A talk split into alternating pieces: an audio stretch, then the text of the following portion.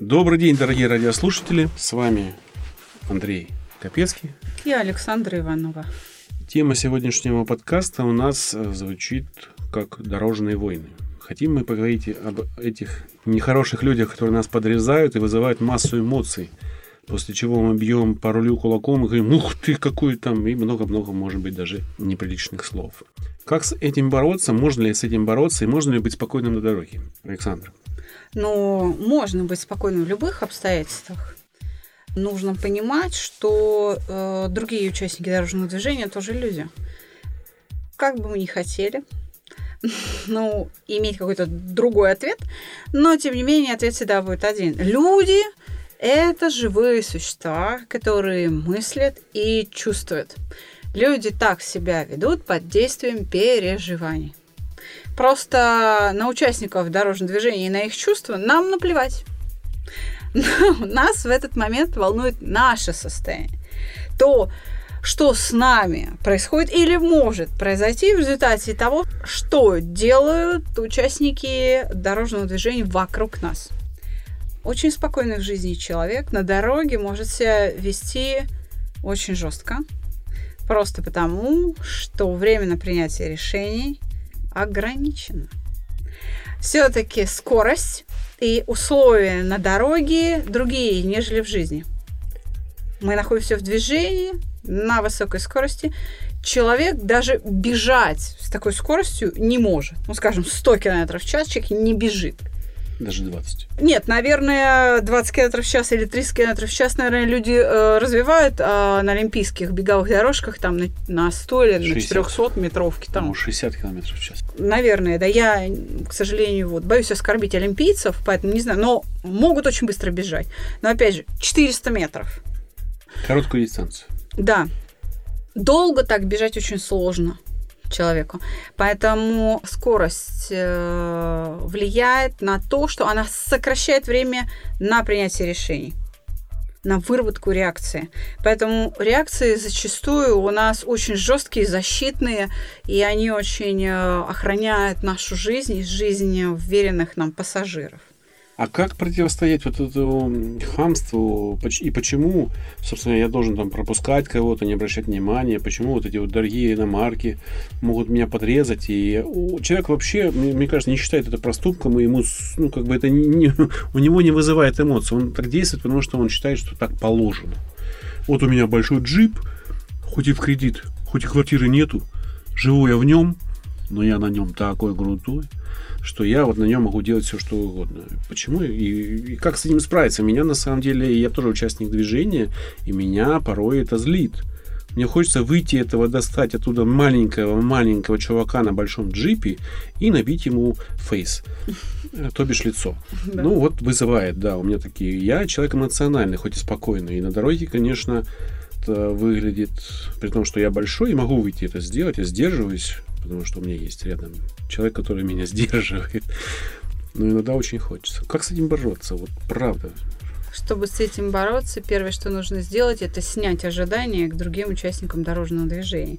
Потому что такие реакции всегда связаны с тем, что у нас есть ожидания к людям вообще. Что раз я соблюдаю правила, то и другие должны правила соблюдать. Они для этого написаны.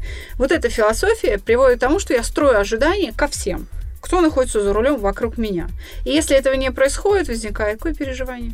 Злость, обида. обида. Совершенно верно. Обида, которая выражена в форме раздражения. Угу. Что обида может выражаться просто слезливостью, плаксивостью, да, Раз, э, разочарованием в человеке, а может выражаться в виде раздражения. Хотя это обида. То есть она имеет разную э, форму а, выражения. Вот нужно снять эти ожидания. Хотелось бы, конечно, чтобы люди соблюдали правила. Но это не так. Они не всегда их будут соблюдать. Чтобы не переживать на дороге, нужно снять эти ожидания. Нужно признать для самого себя, что на дороге были, есть и будут нарушители. Угу. И я не могу повлиять на их поведение. Нет, я могу повлиять на их поведение. Каким образом? Ну, я могу догнать и сделать ему научение. Научение чему? Научение, что так ездить нельзя. И на самом деле, я вот как раз хотел задать вопрос. Попустительствуя своим поведением, спокойствием, что мы снимаем ожидания, да, это провокационный вопрос. А, не возрастает ли от этого число хамов на дороге? Не стоит ли все-таки, как э, в этом движении известном про хамов, э, который снимает очень много видеороликов, да, не стоит ли вот так же бороться с людьми, может быть, корректно, да, каким-то образом, чтобы человек э, понимал, что он хамит на дороге. Потому что вот эти все дядечки, тетечки, которые ездят по тротуарам, гоняют, подрезают, без поворотников ездят, думая, что им все позволено, они почему так думают и почему они не думают, нельзя ли им конкретно ввести какой-то укол там, чтобы у них поведение стало нормально? Почему мы должны, нормальные ну, люди, да, успокаиваться и ездить так, как э, положено, вместо того, чтобы их научить каким-то образом ездить нормально. Первое, что я хочу сказать, для того, чтобы продолжить разговор конструктивно и вообще осмыслить да, проблему, я предлагаю отказаться от категории должны. Так же, как они не должны mm-hmm. соблюдать правила дорожного движения, так же и мы не должны бы это спокойно принимать. И я говорю о том, что если я не буду переживать по этому поводу, моя езда по отношению к себе самой, она будет более безопасной. Потому что выяснение отношений не всегда может закончиться, так скажем, тем результатом, на который я рассчитываю. Человек может быть вооружен, он может быть под действием наркотиков, или он может быть не один, ну и так далее. Он может находиться там в состоянии, не знаю, он несется там спасать своего ребенка и любимую женщину, или его только что бросили, выгнали из семьи, и он хочет умереть. И ему все равно. Понимаете, вот о чем я говорю. Да, он может быть просто дорожным хамом, но он может таким и не быть, хотя он и не прав. Поэтому э, категория должен не должна, ну, как бы, ей не следует э, пользоваться, ее не нужно употреблять когда мы обсуждаем эту проблему.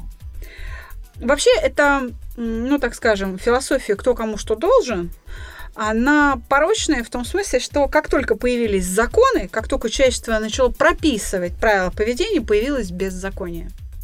Вот э, э, это реальный итог ну, вторая, исторический итог. Вторая часть палки, второй конец. А, совершенно верно. Об этом надо помнить. Сколько бы норм законодательных э, или там каких-то правил мы не вводили, это бесконечный процесс. Это фактически бессмысленно, потому что нормы, правила, законы, постановления, всевозможные указы, они регулируют что? Поведение людей. Но они не могут отрегулировать их переживания, которые являются истинным источником поведения. Поэтому сколько бы мы ни воздействовали на поведение, если мы не затрагиваем переживания, это воздействие бесполезно. То есть вы хотите сказать, ну, если перевести это в немножко другое русло, но это близко, да, чисто не там, где не там, где убирают, да, а чисто там, где не ссорят. То есть нужно начинать с себя – Совершенно верно. Это первое. То есть подать хороший пример. Угу. То есть, когда мы вступаем в конфликт на дороге, мы должны понимать, что он может быть закончен для нас не тем результатом, на который мы рассчитываем. Угу. Поэтому это нужно, как говорится, обдумать лишний раз. Но ну, мотивацию мы не знаем. Совершенно верно. Кстати, я очень поддерживаю тех ребят, которые клеят на крутые тачки и не очень крутые. А, наклейки, мне все равно я паркуюсь где хочу, позорные наклейки, я очень за них. Это очень правильный путь. Это заставляет человека думать. Наша задача не просто отмутузить нарушителя, да, а вызвать в нем некий мыслительный процесс.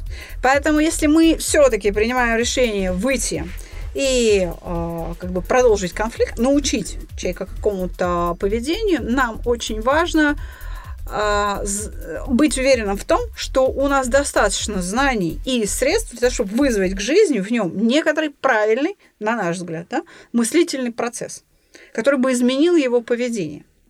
А, управлять машиной проще, чем управлять человеком. Мы об этом в одном из наших подкастов говорили.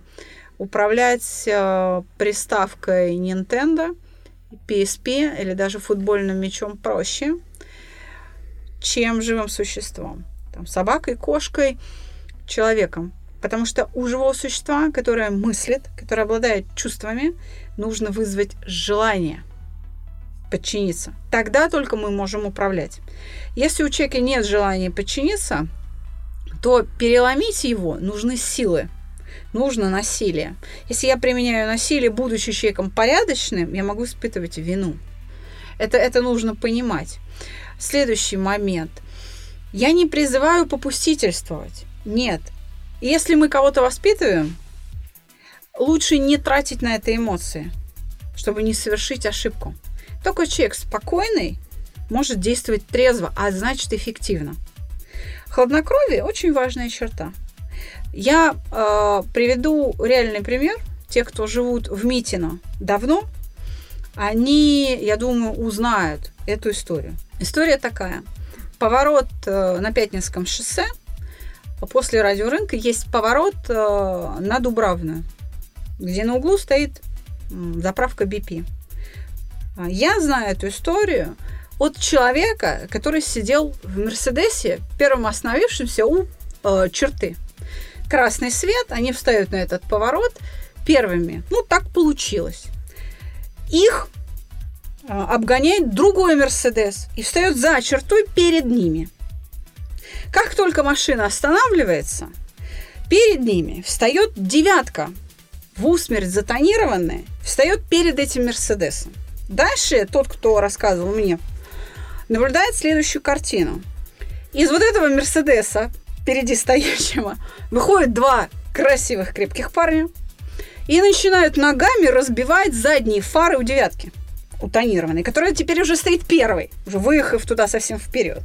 Они разбивают, э, в общем, просто вот раздробили эти задние фары и возвращаются в Мерседес, садятся. Только закрываются двери, из девятки выходят люди в маске и камуфляже, с автоматами в погонах, разбивают все фары, так сказать, и зеркала у Мерседеса, садятся, закрывают дверь, в этот момент включается стрелка, и машины уезжают. Уехал весь ряд, кроме Мерседеса. Мерседеса. Мы говорим о том, что когда мы действуем хладнокровно, мы эффективны. Драки не завязалось. Но люди усвоили урок навсегда. Я говорю о том, что какие энергозатраты для обучения нарушителей мы несем. В этом смысле э, вот э, те, кто э, позорные наклейки клеят, большие молодцы. Понимаете, они что делают? Они создают эмоцию которая Приводит, вызывает к жизни, да, нужный мыслительный процесс. Пусть не с первого раза, но пусть не после наклейки, а после того, как появилось это в интернете, и э, там твой сослуживец э, или там твой ребенок пришел и сказал, да надо мной вся школа смеется, папа. Ну, там приводятся немножко другие последствия. А самой наклейки не боятся, но некоторые недальновидные жены теряют, не теряют, а вернее, их мужья теряют потом посты. Да. За, за счет своего поведения. И вот это уже научает, что лучше с народом не спорить. Потому что, ну, кто вам дал право быть небожителями? Народ вам дал это право. А вы с народом по-хамски. Ну куда это? Какие ворота? Но многие это не понимают. Они считают, что они родились небожителями, и вот такими и помрут.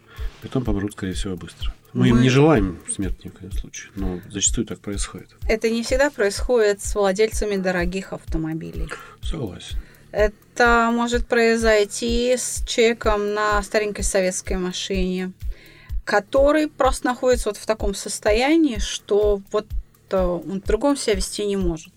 Ну, есть еще азиатский менталитет, да, и Азия, Кавказ, э, уж э, я к ним отношусь очень хорошо ко всем, но есть водители, которые просто не умеют и не знают правил, ну, не умеют ездить, не знают правил вождения. Э, как говорят, купили права за барана.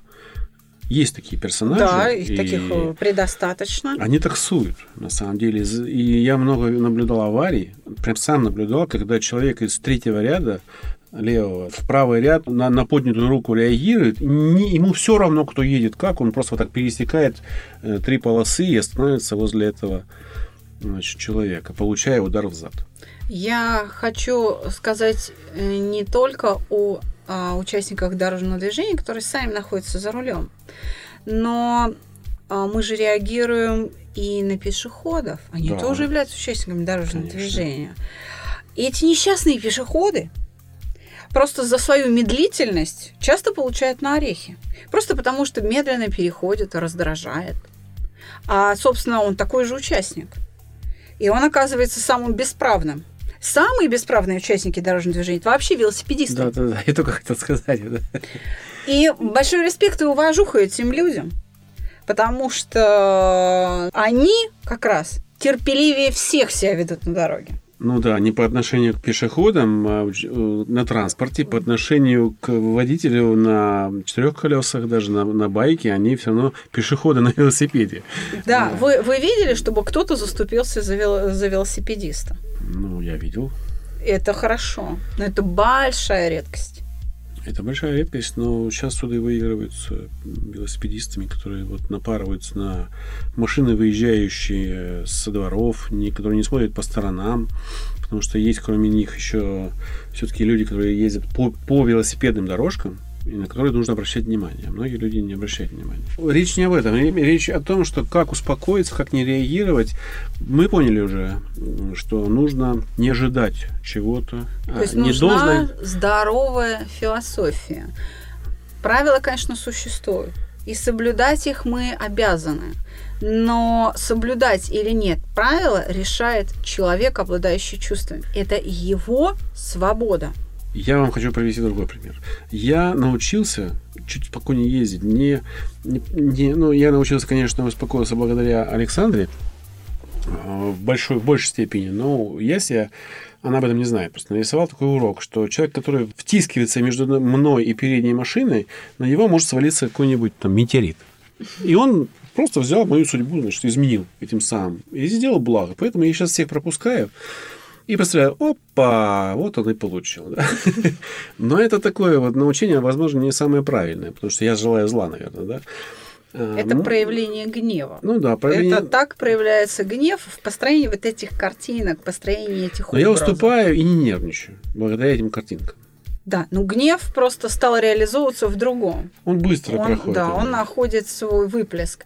Но опять же, я не говорю о том, что нужно попустительствовать. Не нужно. Но если мы решили научить человека чему-то, а, мы должны абсолютно быть к этому готовы. То есть у нас а, должны быть все силы и средства для того, чтобы и опыт для того, чтобы вызвать к жизни ожидаемый нами мыслительный процесс. Тогда а, мы получим тот результат, на который мы рассчитываем. Но самое главное, это все-таки пример. Но я еще хочу обратиться к тем людям, которые ездят недавно со знаком вот этим восклицательным, да, молодые люди на Opel Astra, там GTI S, бы мощных машинах, да, гоняют, э, как будто это Need for Speed последней значит, серии выпуска.